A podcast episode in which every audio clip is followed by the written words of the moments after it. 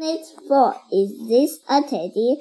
Hello, youngling. Hi, hi. Is this a box? Yes. Is this a bag? Yes. Is this a teddy? No, this is a puppy.